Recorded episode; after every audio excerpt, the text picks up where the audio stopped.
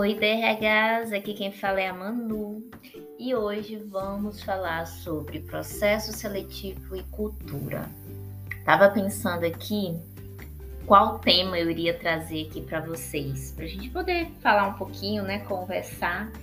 E me veio muito essa parte de falar um pouco sobre cultura, sobre processo seletivo, sair um pouquinho da parte de técnicas, né? E começar a refletir um pouco. Acho que enquanto RH, a gente tem que ter esses momentos de reflexão e entender o real papel né, das nossas áreas, é, das nossas atividades e realmente ir além da técnica, né? Não desmerecendo a técnica, não desmerecendo o, o, o conteúdo, né? A, a, forma correta de ser feita, a, a, o, que, o que hoje, né, a literatura, o momento traz aí como como evidências aí para esses processos seletivos, mas trazer a reflexão do quanto os processos seletivos eles têm que estar muito alinhados à cultura da empresa que você atua. Por isso que eu não acredito e, e realmente não existe esse negócio que o mesmo remédio serve para todas as empresas, né?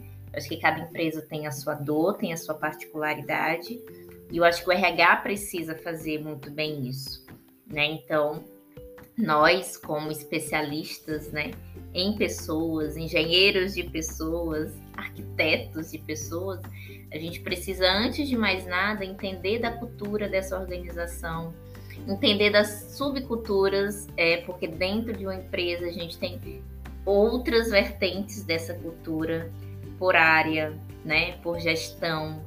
Então, entender, fazer esse diagnóstico, fazer essa leitura do ambiente e das necessidades que aquela empresa, que aquele setor específico, que aquele líder ele vai ele vai nos trazer.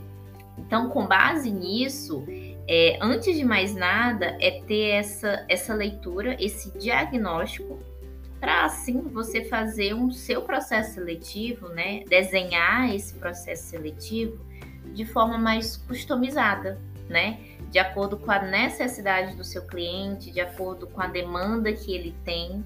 Então, é lógico que a gente existem premissas básicas, né? Hoje até está um pouco mais em desuso, mas existem ainda as descrições de cargo, que ela é o norte sim para o RH, é, principalmente no que tange as questões comportamentais, desculpa, o que tange as questões técnicas, né? Porque existem funções que são muito específicas que o, o arcabouço técnico, né? Ah, ele, ele tem uma evidência muito grande, então requer realmente essa premissa, né? Essa descrição. Mas existem coisas que não vão estar na descrição de cargo, que não vai estar ali escrito para você. E aí onde entra o RH que tem que fazer a leitura a leitura do ambiente, a leitura das pessoas, a leitura do gestor, do solicitante daquela vaga, é, para entender qual a real necessidade é, que ele tem mediante aquela vaga, o que é que ele precisa desse candidato, para assim a gente fazer um processo realmente com foco na dor e na necessidade daquela área. E aí você vai ser mais assertivo na busca desse profissional e, consequentemente, vai é, atender essa demanda daquela área, daquela, daquele gestor, tá? Então, é muito isso, gente. Eu acho que. E, e como fazer isso, aí, assim, é algo que eu trago também aqui para nossa nossa discussão, né? Para nossa reflexão. Como trazer isso? Eu acho que é se colocando no dia a dia, participando dos movimentos que ocorrem, é, é, tendo uma ligação estreita com essa liderança, com essa área, para entender realmente as necessidades, é entender da dor daquele nosso cliente, né? Tipo assim, o que realmente está faltando ali, o que é que ele realmente precisa. Porque ainda digo mais, gente, às vezes nem o líder sabe o que ele precisa. Digo mais ainda, na maioria das vezes, eles não sabem. Então, não é o RH que vai descobrir sozinho, né? Isso tem que ser feito em conjunto, em parceria. Por isso que o processo seletivo, ele, é, ele na verdade, ele acontece num contexto maior, né? Ele é uma parte de um todo. Então, para você ter esse afinamento com a, a área, com o líder, isso acontece antes da vaga, isso acontece antes do processo seletivo, né? Isso acontece antes até para você entender o macro. Primeiro, o que a cultura, né, com o, o que a cultura fala para você, é, como é o dia a dia dessa empresa. Então, você, por exemplo, que está entrando numa empresa nova hoje, né, agora, entenda, antes de mais nada, entenda dessa cultura. Mais do que a cultura que está no papel, escrito nas paredes, entenda a cultura através dos comportamentos das pessoas. É, é aí onde você vai entender quais são os gaps, é, quais são as necessidades que essa organização ela precisa enquanto pessoas, enquanto é, vagas que vão surgir, competências né, que, que realmente são necessárias para suprir essas necessidades. Então, entenda da cultura, fale com as pessoas, e não é só com liderança, né? Fale com todos os níveis, com todas as funções, entenda, faça a leitura desse ambiente de uma forma é, é, estruturada, mas também de uma forma leve, de uma forma que você realmente, de forma genuína, né? Essa seria a palavra, de forma genuína para entender as necessidades.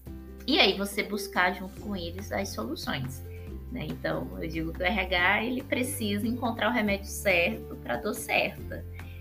Por isso que assim, existem cases, existem é, coisas que você pode pegar no mercado, com certeza, para te inspirar, para a gente poder também se atualizar. Isso é muito importante. Mas não existe, não existe Ctrl-C, Ctrl-V, tá? Então, às vezes, a gente vê numa empresa um processo seletivo robusto, onde existem gamificações, existem é, inteligência artificial e tal, e tal, tal, tal.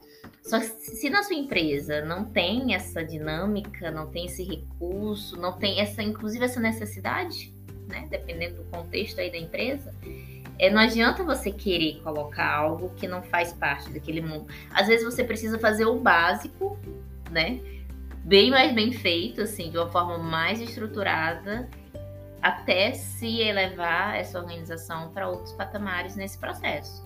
Então, olhar para fora para se inspirar é, é, fundamental, mas eu acho que o, o X da questão é ficar dentro, estar dentro daquela organização, entender o que aquela organização realmente necessita, para assim a gente ter uma atuação mais estratégica, mais customizada e mais assertiva.